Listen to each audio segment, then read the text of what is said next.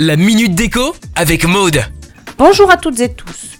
Aujourd'hui, je vais vous parler d'ambiance campagne pour une déco chic. Ce qu'il faut savoir, vous devez adopter des textures naturelles et agréables. Le style campagne, c'est des tissus comme le coton, la laine, pour apporter une touche de douceur. Les matières. La déco campagne est faite de bois brut, de jute, d'osier. Les couleurs claires et neutres, par exemple sur un tapis, un canapé ou encore les murs. Si votre sol est sombre, les murs ou le mobilier seront clairs et lumineux.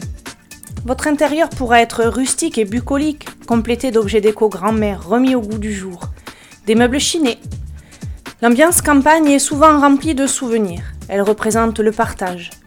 Redonnez vie au vaisselier de grand-maman, à ses chaises bistrot en bois, à sa table de ferme en bois, à son armoire parisienne avec son charme d'antan, le miroir avec son cadre bois au-dessus de la cheminée, des tapis en fibre naturelle, un vieux coffre en bois pour l'entrée, les assiettes de grand-maman, un tableau noir, les nappes et les torchons Vichy.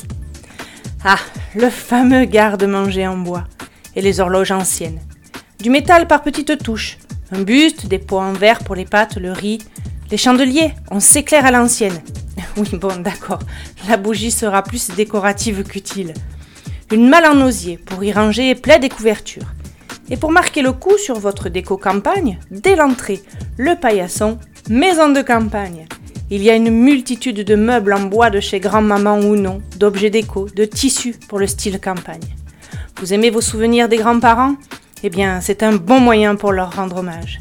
Voilà, veuillez nous retrouver sur madeco.maison et puis ben, c'est à vous, décorez Retrouvez la minute déco sur itswanradio.com. itswanradio.com